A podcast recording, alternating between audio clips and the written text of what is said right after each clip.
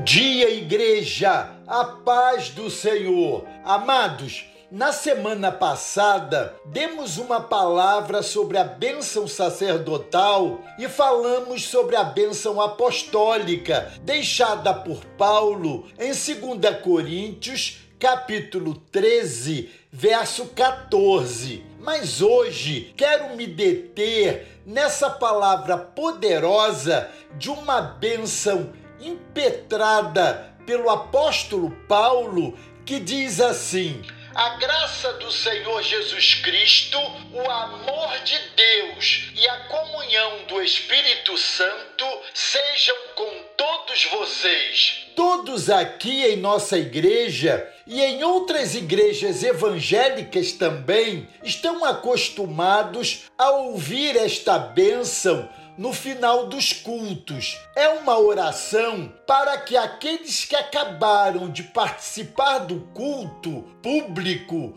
possam voltar para as suas casas inspirados por ela. Que o Pai, o Filho e o Espírito Santo estejam presentes na vida de cada um de nós. Pedro usa uma sequência diferente e até parece ser bastante lógica. Ele começa pelo Pai, depois o Espírito e por fim Jesus em 1 Pedro, capítulo 1, verso 2. Podemos aprender com esse pequeno versículo que lemos algo importante para nós. Paulo acaba de concluir sua carta aos Coríntios, onde os exorta a corrigir seu proceder, a serem unidos e a viverem em paz. O desejo de Paulo é que eles se sentissem encorajados por tudo que ele havia falado. A promessa é que eles vivessem em paz.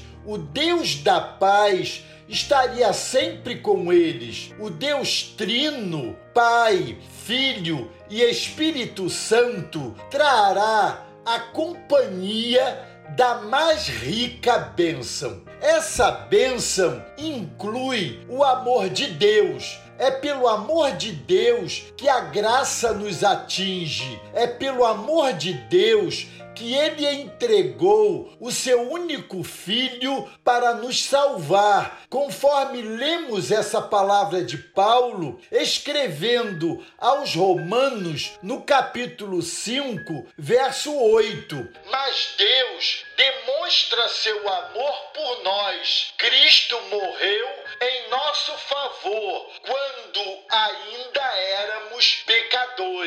Essa bênção inclui a graça de nosso Senhor Jesus Cristo. É pela graça de nosso Senhor Jesus Cristo que ele se fez nosso redentor e que por sua vida, morte e ressurreição derramou sua graça sobre nós. É pela graça de nosso Senhor Jesus Cristo que ele nos livra do pecado e da morte, nos perdoando, conforme lemos em Mateus, capítulo 1, verso 21, quando da promessa feita a Maria, mãe de Jesus, anunciando o nascimento do nosso Salvador. Diz o texto: Ela dará à luz um filho e lhe porás o nome de Jesus, porque ele salvará o seu povo